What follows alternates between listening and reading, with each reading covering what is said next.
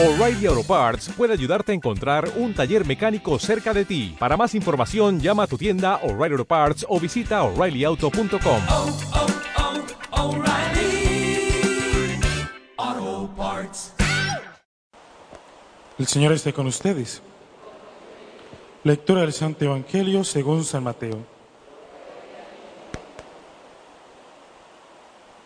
Un día salió Jesús de la casa donde se hospedaba y se sentó a la orilla del mar. Se reunió en torno suyo tanta gente que él se vio obligado a subir a una barca, donde se sentó mientras la gente permanecía en la orilla. Entonces Jesús les habló de muchas cosas en parábolas y les dijo, una vez salió un sembrador a sembrar y al ir arrojando la semilla, unos granos cayeron a lo largo del camino. Vinieron los pájaros y se los comieron. Otros granos cayeron en terreno pedregoso que tenía poca tierra. Ahí germinaron pronto, porque la tierra no era gruesa, pero cuando subió el sol, los brotes se marchitaron y como no tenían raíces, se secaron. Otros cayeron entre espinos y cuando los espinos crecieron, sofocaron las plantitas. Otros granos cayeron en tierra buena y dieron fruto, unos ciento por uno, otros sesenta y otros treinta. El que tenga oídos, que oiga. Palabra del Señor. Se pueden sentar. Esta semana, estas últimas semanas de este tiempo ordinario, hemos estado escuchando en las primeras lecturas diferentes profetas. Hemos escuchado a Oseas, a Amós, hemos estado también con Isaías y ahora hemos estado empezando la lectura continuada de un buen tramo del profeta Jeremías. La figura del profeta en el pueblo de Israel era una figura fuera de lo común, era un don de Dios. Ser profeta era el mismo Dios quien se elegía, esto en el Antiguo Testamento. Para ser rey, pues ¿qué se necesitaba? Pues que tu papá fuera rey, ser un príncipe y esperar a que muriera para heredar en el trono. No había allí una, una elección. Sí que el rey tenía que ser bueno si Dios quería que lo acompañara, si sus obras fueran acorde a la voluntad de Dios y también para que Dios lo mantuviera en el trono. El caso de Saúl, que por no obrar según el corazón de Dios, se le quitó el reino y se le dio a David. Para ser sacerdote del Antiguo Testamento, ¿qué se necesitaba? Pues haber nacido en la tribu de Leví, en la tribu sacerdotal. Estaban las doce tribus que eran fruto de los doce hijos de Jacob, y a una tribu se le, de, se le encargó por parte de Dios el ser los sacerdotes para todo Israel. Y era todo el que naciera en esa tribu, siendo varón, pues ya automáticamente tenía el derecho, por decirlo así, del sacerdocio. Mientras que el profeta, el escriba, estaba la otra clase, los escribas, los fariseos, ¿cómo se lograba ser un escriba? Un sabio, un maestro de la ley, pues te apuntabas en la escuela de otro maestro, de un rabí, te, apuntabas y eras discípulo de un famoso maestro. Y luego, pues, después del tiempo de estudio y de estar con él, pues te graduabas y te convertías tú también en un maestro, en un escriba. Esto ya es por méritos, por el estudio que haga de la ley, de, la Torá. Mientras que para el ser profeta no aplica estos tres casos. Es Dios que se lo elige. Y es el profeta Jeremías el que nos dice en este comienzo de su libro cómo fue su elección.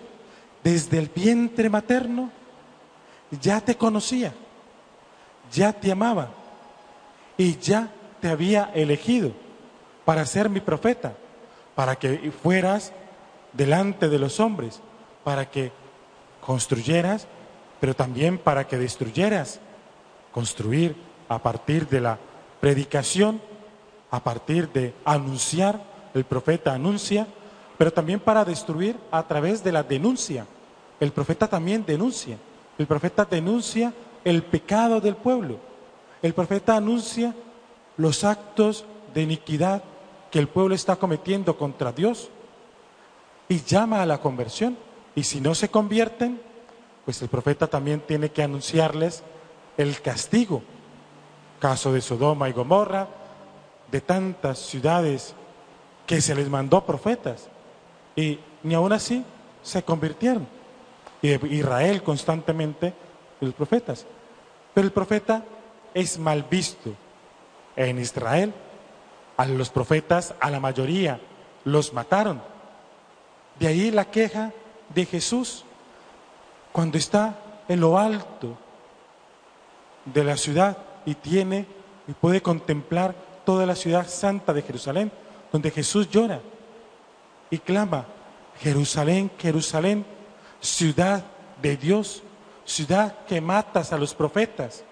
¿Cuántas veces he querido reunirte como la gallina reúne a sus polluelos debajo de sus alas?